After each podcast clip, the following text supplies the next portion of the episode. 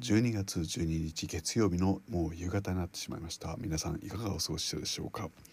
えっ、ー、と12月10日の土曜日にありました。教室のイベントがですね、えー、私の入り時間午後1時、えー、そして最終電車に乗って帰ってきましたから、え結構な長い時間になってしまいました。この疲れを癒すために、え日曜日は散々フル活用しそして月曜日ももうクタクタな感じでえ、でもまあ今ぐらいになってようやく大変元気になってきた感じがとてもしています。えー、これから、えー、今週末の今年最後のライブに向かって準備を進めるわけですけれども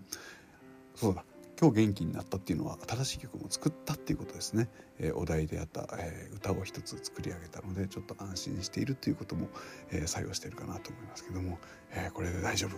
また明日から普通に生きていけるんじゃないでしょうか。今朝は寝坊しました。皆さん今日も一日いい一日でありましたように。